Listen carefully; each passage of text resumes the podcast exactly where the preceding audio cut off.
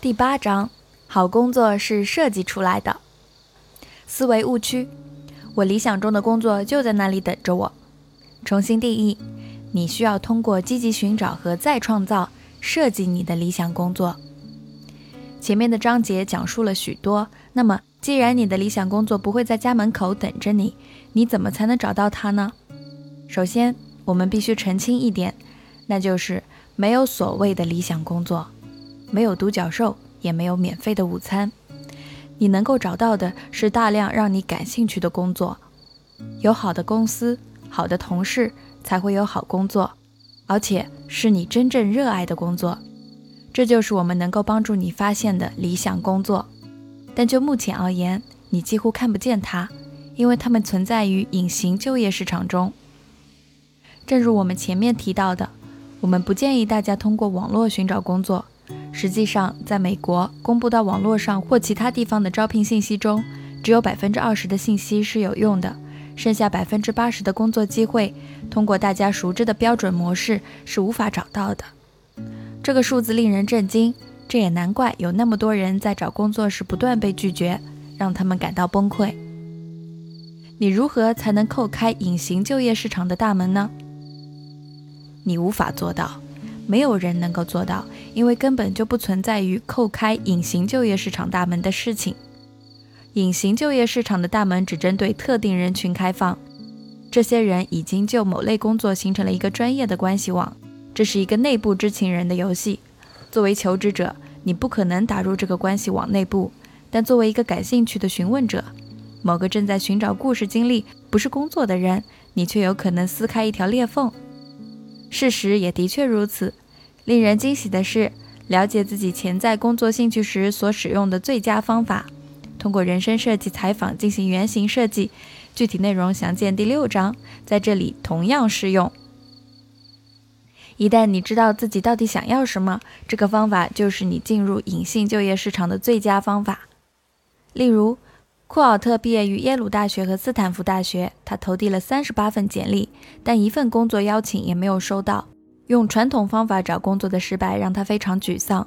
当意识到自己在找工作过程中要运用设计思维时，库尔特便停止了投递简历，开始进行人生设计采访。他对自己特别感兴趣的人一共进行了五十六次诚恳的原型对话。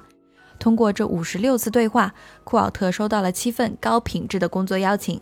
他接受了其中一份工作。他现在所在的这家公司不仅离家近，而且他的上班时间是弹性的，收入也十分丰厚。这份工作是关于环境可持续设计的，正是他感兴趣的领域。他之所以能获得七份工作邀请，并不是通过找工作，而是通过询问五十六个人的故事经历得来的。记住，在人生设计采访中，你需要做的就是了解一个能够帮助你发现你想要的工作的特定工作或者人，而且最好以后想办法找机会亲身实践一下这样的工作。在进行对话时，你真的不是在找工作，你是在询问故事经历。但是你可能会说，你刚刚说库尔特通过五十六次的人事设计采访得到了七份工作邀请。那是怎么回事呢？怎样实现从听故事到找工作的转变呢？问得好，这个问题很重要。答案很简单，它绝对出乎你的意料。大多数时候，答案是和你谈话的人帮你找到的。库尔特，你似乎对我们的行业非常感兴趣。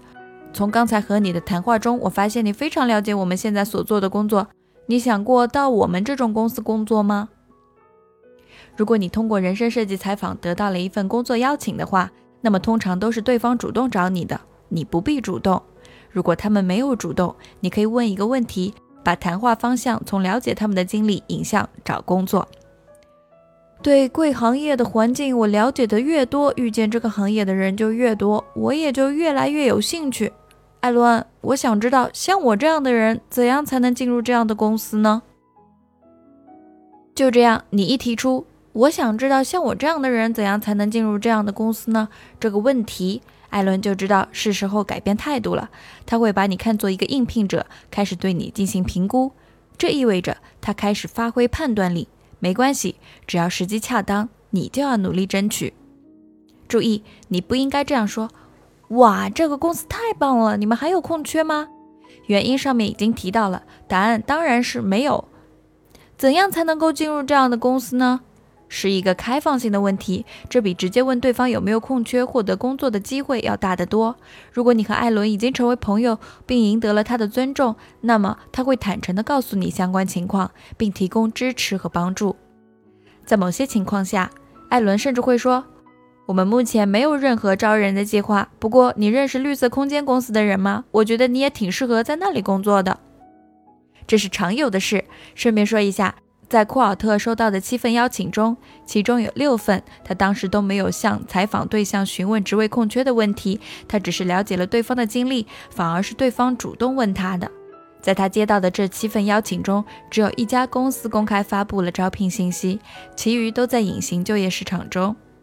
即使就这一份邀请，也是在他已经和该公司的首席执行官安排了人生设计采访后才公开发布的。他们的谈话进行得非常顺利。在该招聘信息公开发布的时候，库尔特已经得到这份工作了。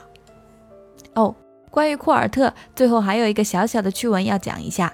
在他应聘时，一共有五位董事会成员对他进行了面试。他们的第一个问题是：面对这里的可持续建筑圈子，你觉得自己能够和圈中人建立伙伴关系吗？毕竟你刚刚搬到佐治亚州。库尔特看了看大家，他发现五位董事会成员中，他已经和其中三位一起喝过咖啡了。于是他回答说：“嗯，我已经成功的和你们其中的三位接触过了。我也很高兴能够代表公司继续扩大这种联系。”是的，他通过了面试，但是在着手做这一切之前，他必须建立广泛的人际关系网，发挥人际关系网的作用。当库尔特努力设计完成原型对话时，他不得不和各种各样的人接触，建立联系，获得推荐。为了得到推荐，库尔特不得不广撒网。他不仅要联系熟人，还要和熟人认识的人取得联系，甚至要在网上寻找陌生人进行交流。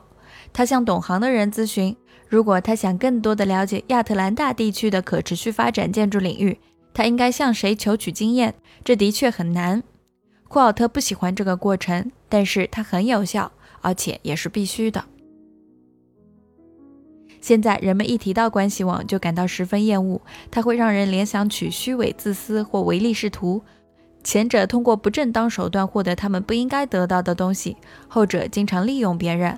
但是这样的人毕竟是极少数。下面我们将赋予关系网一个全新的形象。来对它进行重新定义，看看是否会改变你的看法。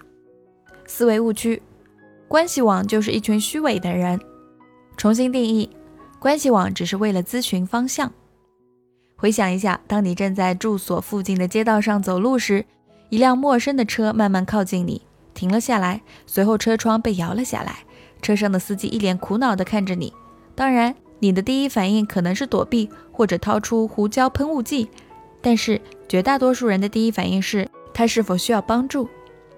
车里的人迷路了，他想问你去最近的咖啡店怎么走，你会怎么做呢？没错，如果你认识路，就会告诉对方，帮他找到正确方向。也许他们还会问你这家咖啡店怎么样。之后他们离开了，你继续走路。当离开后，你有什么感觉呢？你会感觉被利用吗？如果他们第二天不给你打电话，或者不在网上关注你，你会生气吗？如果他们更关注咖啡店而不是你，你会愤怒吗？当然不会，因为你们不是朋友，你们还没有建立联系。给他人提供帮助只会让你感到高兴。大量研究证明，绝大多数人都乐于助人。人性本善，我们是社会性动物，互相帮助能够让我们心情愉悦。在亚特兰大。库尔特找不到进入当地可持续建筑设计领域的路，你可能也不知道如何去香港纳米技术区，如何在堪萨斯州的威奇托寻找喝手工精酿啤酒的人。那么你会怎么做呢？当然是向当地人问路，让他们给你指明方向，获得引荐，认识一些人，倾听他们的经历。这就相当于在职场上问路，所以行动起来，去问路，这没什么大不了的。关系网与其说是一个名词，还不如说是一个动词。我们让你问路，并不是让你利用关系网，而是希望你加入关系网。简单来说，就是进入一个特定的领域，如可持续建筑设计领域，进行一场特殊的谈话。人类活动的每一个领域都是人与人聚集而成的关系网，这种关系网是社会结构的一部分，它包含凝聚了一部分社会力量。我们就是斯坦福大学关系网中的一员，这个关系网把我们紧密联系在一起。硅谷的关系网是由一群带动科技产业繁荣发展的人构成的不受束缚的群体，大多数人都会有两张关系网。一张是和同事建立起联系的工作关系网，另一张是由朋友和家人构成的私人关系网。不同行业的人能够彼此认识，最常见的方式是通过私人关系网引荐。这里不存在任何偏见，大家都是这么做的。通过私人或者工作关系网来介绍新人进入某领域的多方交流是一桩好事。关系网的存在就是为了支持该领域内的人完成工作。关系网也是进入隐形工作市场的唯一通路。事实证明，互联网的确可以帮你找到工作，但不是让你利用网络搜索招聘启事，而是让你通过网络发现并联系一些人。贝拉是我们几年前的一个学生，他最近打电话给我们，说他发现这个方法对他特别有用。他弄清楚了自己想要做的事情，在发展中世界进行影响力投资。并进行了人生设计，然后向该领域三个收入丰厚的职位递交了申请，其中就包括他现在所在的公司。这是一家精品公司，他以前从未听过，但他进行了两百次谈话就找到了这份工作。六个月，两百次谈话，这是真的。据贝拉说，在这两百次谈话中，其中超过一半的人是他通过谷歌和领英网站发现并取得联系的。在任何时候，只要有可能。他就会通过关系网请人进行推荐。人际关系网彻底改变了我们认识特定人群的方式。有很多书和网络教程会教你如何有效利用这些社交工具。人际关系网提供的一些内容特别有用。如果在人际关系网或者谷歌上你成了一个超级明星，那么网络带给你的益处将是巨大的。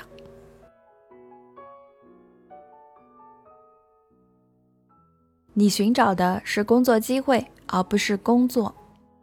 全美高校和雇主协会 （NACE） 是一家非营利性组织，成立于1956年。该协会每年都会对应届毕业生就业情况做一份数据统计报告，包括新进毕业生的平均薪水、雇主急需的高级技能，以及毕业生在找工作时优先考虑的事情。猜猜看，2014年的美国大学毕业生在找工作时最先考虑的是什么呢？工作性质。工作性质居首位，位列第二、三名的分别是薪水和同事的友好程度。这是一种完完全全的思维误区。之所以这么说，是因为在你真正接触一份工作前，你根本不可能了解他的工作性质。在大多数职位描述都不准确的情况下，还有很多人因为某份工作不适合自己，一开始就将其排除在外了。他们根本不知道自己拒绝了什么。这是一个相当令人讨厌的“先有鸡还是先有蛋”的问题，会让你和很多潜在的机会失之交臂。这就是当你对职业进行设计时，下面这个重构最为重要的原因：你从来都不是在找工作，你寻找的一直是工作机会。思维误区：我正在找工作。重新定义：我正在寻找大量的工作机会。乍一看，这两者好像没什么大的区别，其实不然。重新定义后，你考虑的不再是工作，而是如何处理求职信和简历，如何进行面试，如何结束面试，以及最后获得机会。这种重新定义能够影响你的心态，让你不再纠结于是否接受这份工作，你还完全不了解的工作，而是充满了好奇心，想要看看在这家公司中你可以发现什么有趣的机会。而且找工作时，你不会再带着评判、消极的心态，而是会进行积极的探索。当你找工作时，如果你关注的焦点是工作，你就会围绕着工作本身，试图说服人事经理雇佣你，向他们传达你对这份工作的强烈渴望。由于你对这份工作的性质并不了解，所以你必须假装充满激情，让他们相信你。换句话说，你要么得说谎，要么放弃申请。但没有人喜欢说谎。但是，当你的目标是获得尽可能多的工作机会，而不是工作时，一切就都会不同。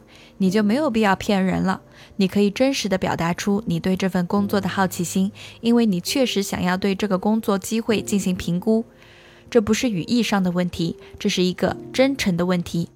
当你转变心态，寻找工作机会而不是工作时，就会变得更真诚、更有活力、更坚毅，也更开心。有趣的是，这样做反而会让你获得工作聘书。公司是在招聘人，招他们认可的人。我们再说一下好奇心。好奇心是人生设计需要具备的最重要的心态。不管你是准备就业、跳槽还是重新创业，你都需要拥有旺盛的好奇心。原型设计谈话和原型设计体验最主要的内容就是以开放的心态和十足的好奇心面对一切可能性。我们把它称为追逐潜在的精彩。也就是说，你需要问一下自己：在这个公司里，我发现有趣的事情的概率有百分之二十吗？如果答案是肯定的，那么你还有什么理由拒绝它呢？发现乐趣的渴望会让你表现出旺盛的好奇心。愿意在这个公司内寻找潜在的精彩。